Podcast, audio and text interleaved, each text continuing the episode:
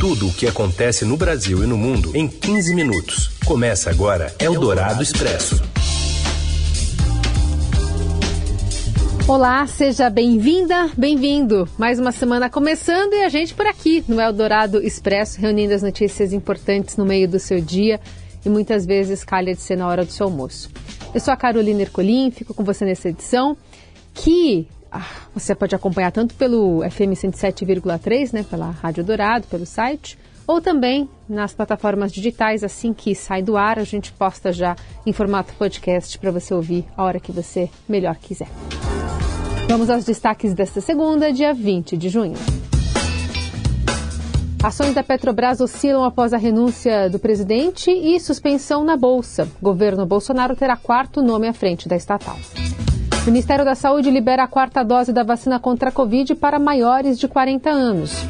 E ainda a fila do Auxílio Brasil em meio à crise econômica e os 80 anos de Paul McCartney. É o Dourado Expresso. Tudo o que acontece no Brasil e no mundo em 15 minutos. O Ministério da Saúde liberou hoje a quarta dose, ou a segunda dose de reforço, da vacina contra a Covid-19 para pessoas acima de 40 anos. Segundo Arnaldo Medeiros, secretário de Vigilância em Saúde, esse novo grupo já pode procurar os postos de saúde para receber a dose. A recomendação é que a imunização seja feita com as vacinas da Pfizer, AstraZeneca ou Janssen, quatro meses após a aplicação do primeiro reforço. Até agora, o Ministério havia liberado essa dose apenas para pessoas com mais de 50, além de imunossuprimidos e trabalhadores da saúde. Ao falar sobre a liberação para mais uma faixa etária, Medeiros reiterou a efetividade da, da, vacinação. É muito mais no sentido de convocarmos cada vez mais a população brasileira a procurar um posto de vacinação e tomar a sua vacina. A vacina boa é a vacina que é aplicada no braço. Os trabalhos, os estudos mostram o efeito protetor que a vacina tem nos casos de complicação, de agravamento por Covid-19, do que nós chamamos da Síndrome Respiratória Aguda Grave, o SRAG. Os estudos mostram que, independentemente do intervalo etário ao qual foi analisado, a vacina sim protege com relação aos casos mais graves. Os municípios podem escalonar essa imunização. A cidade de São Paulo, por exemplo, começa na próxima quarta a aplicação da segunda dose de reforço em adultos acima dos 45 anos. A capital tem meio milhão de pessoas de 45 a 49 anos e a prefeitura disse que tem cerca de um milhão de doses em estoque. Também aguarda, portanto, novas doses do Ministério da Saúde para poder estender a vacinação para pessoas acima de 40 anos. Sobre a inclusão da vacina contra a Covid no Programa Nacional de Imunizações, Medeiros disse que ainda não há previsão. A pasta também apresentou um balanço sobre a vacinação no país. Pessoas não vacinadas tiveram risco de ter Covid grave ou a ir a óbito de seis a nove vezes maior do que pessoas vacinadas durante os primeiros meses desse ano. O Ministério também liberou mais doses para quem tomou Janssen. As vacinas recomendadas para as doses de reforço são AstraZeneca, Pfizer ou Janssen. Eldorado Expresso. Nova troca da diretoria na Petrobras, desta vez com pedido de demissão de José Mauro Coelho. Mais informações chegam do Rio de Janeiro com a repórter do broadcast Denise Luna. Boa tarde. Oi, Carol. O presidente demissionário da Petrobras, José Mauro Coelho, pediu demissão nesta segunda-feira após uma forte pressão do governo nos últimos dias para que deixasse o cargo. Coelho deve ser substituído por Caio Paz de Andrade, secretário de desburocratização do Ministério da Economia e que estaria mais alinhado com os planos do governo de manter os preços dos combustíveis inalterados até as eleições presidenciais de outubro. Agora, o Conselho de Administração da estatal vai se reunir para nomear um presidente interino para a Petrobras, provavelmente Paz de Andrade, cujo currículo está sendo questionado por não ter nenhuma experiência no setor de petróleo e gás, como requer o estatuto da companhia. Segundo fontes, outros diretores da Petrobras também devem deixar a empresa junto com Coelho. Eldorado Expresso.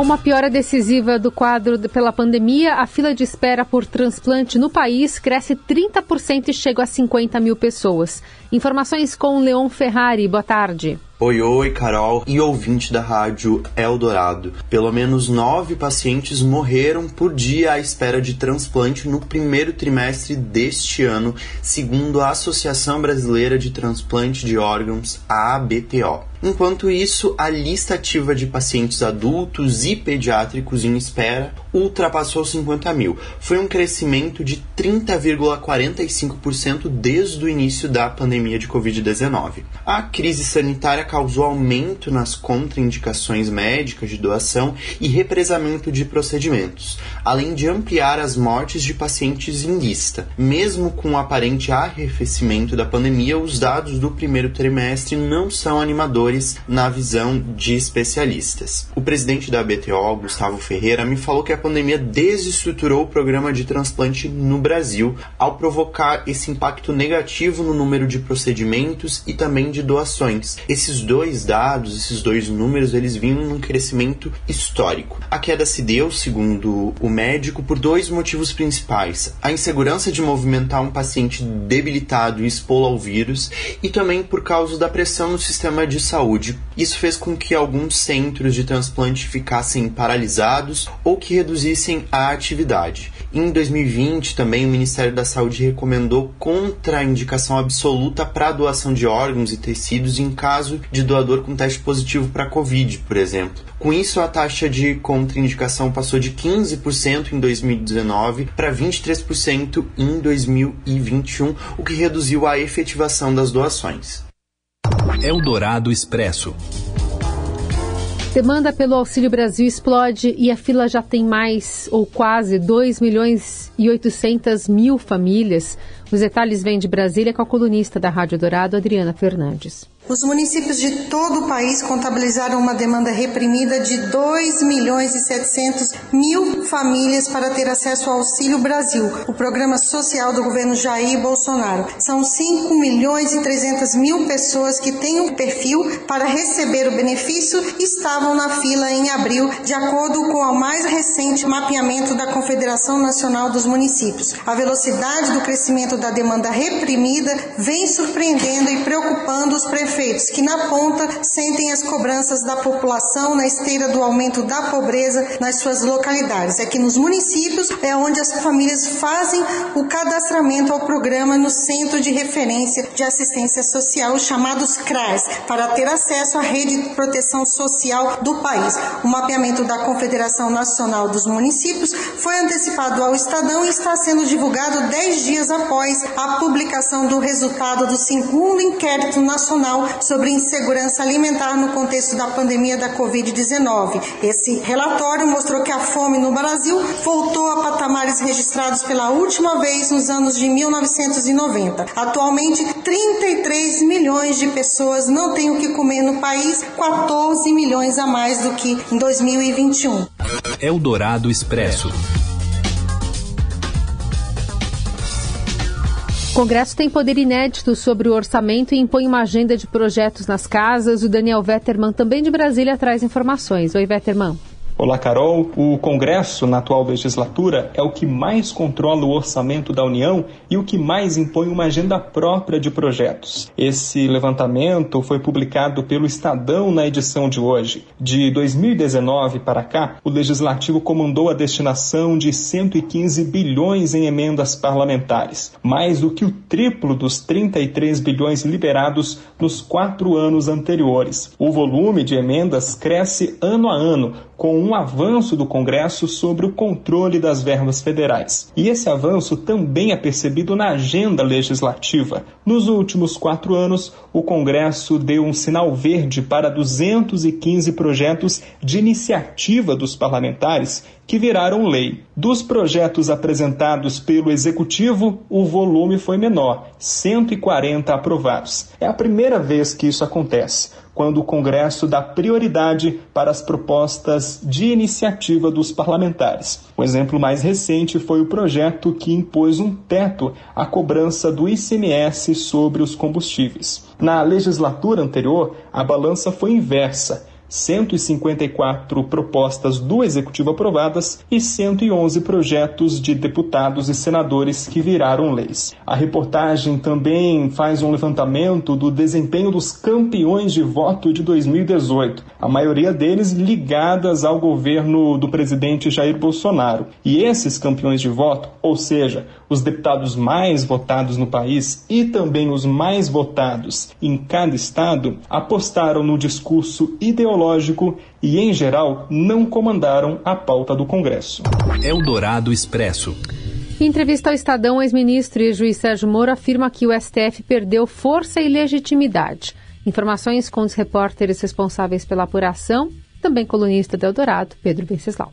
Ex-juiz da Lava Jato, Sérgio Moro começou o ano de 2022 como um celebrado pré-candidato à presidência da República pelo Podemos. Nos últimos meses, no entanto, trocou de partido, perdeu a posição de presidenciável em sua nova legenda, União Brasil, e ainda sofreu uma derrota da Justiça Eleitoral que o impediu de concorrer por São Paulo. Agora volta ao Paraná, seu estado natal, por onde deve concorrer a deputado federal. Em entrevista ao Estadão, Moro comentou as declarações dos ministros Luiz Fux e Gilmar Mendes sobre a Lava Jato e afirmou que o Supremo Tribunal Federal perdeu, entre aspas, força e legitimidade perante a opinião pública. Existe um desgaste do Supremo Tribunal Federal. Quais foram os melhores momentos do Supremo Tribunal Federal? Historicamente falando e também perante a opinião pública. Mensalão, graças ali principalmente à liderança do ministro Joaquim Barbosa, e depois durante a Lava Jato, enquanto o Supremo Tribunal Federal apoiou a Lava Jato. Depois, ressalvando que tem ministros no Supremo Tribunal Federal que sempre defenderam o combate à corrupção, mas começou a ser tomadas decisões por maiorias que enfraqueceram o combate à corrupção. O Supremo Tribunal ele acabou perdendo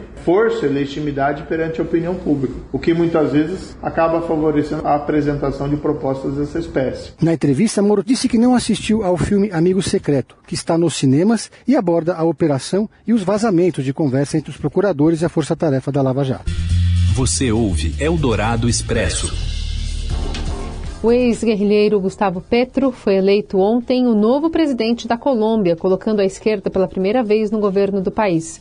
O candidato do Pacto Histórico teve mais de 11 milhões de votos, pouco mais de 50% do total, e superou o populista de direita Rodolfo Fernandes, que recebeu cerca de 10 milhões e meio de votos, 47,3% aprofundando um ciclo eleitoral que tem eleito esquerdistas na América Latina, Petro prometeu em sua campanha profundas mudanças sociais na Colômbia, por décadas governada pela direita.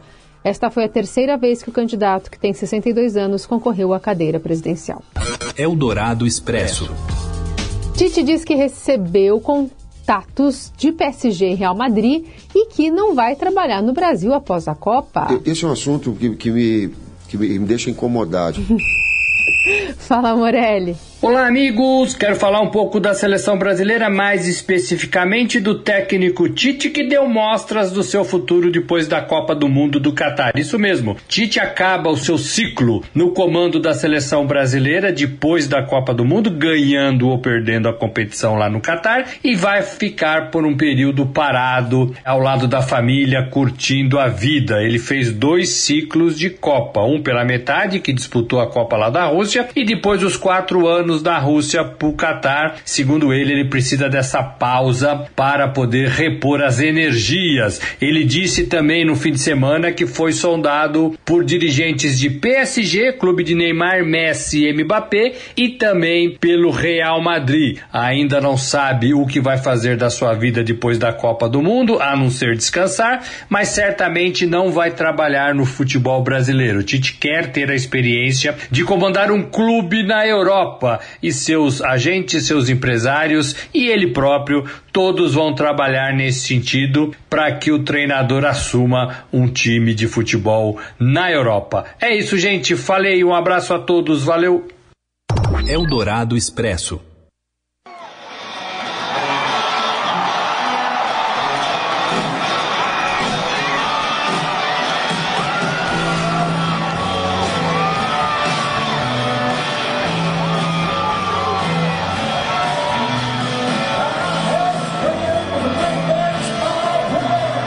Vendo aí o Sir Paul McCartney completando 80 anos no sábado e comemorando numa divisão de palco ali só com o Bruce Springsteen em Nova Jersey.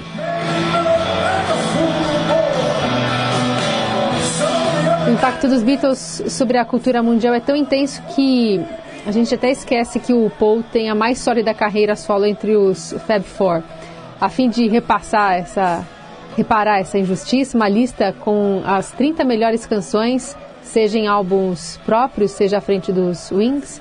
Alerta LED spoiler, né? Let, é, Live and Let Die não é a número 1. Um.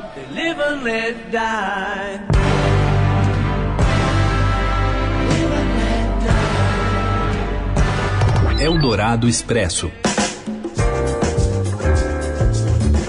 E a Associação Paulista dos Críticos de Arte, a PCA, entrega hoje à noite os prêmios dos melhores do ano passado. A cerimônia acontecerá no Teatro Sérgio Cardoso e terá a apresentação de Adriana Couto e Cris Guterres, da TV Cultura. A emissora exibirá o evento numa data a ser agendada. Mas na categoria produção de rádio está lá Emanuel Bonfim, Tá lá, Leandro Cacossi, que levaram o prêmio pelo programa Fim de Tarde Adorado, a revista radiofônica que aborda o noticiário do dia com cultura, comportamento, gastronomia e entretenimento. Noite de festa e glamour, não é mesmo? Assim a gente se despede de você. Amanhã estamos de volta com mais uma edição novinha em Folha do Dourado Expresso. Uma boa semana para todo mundo.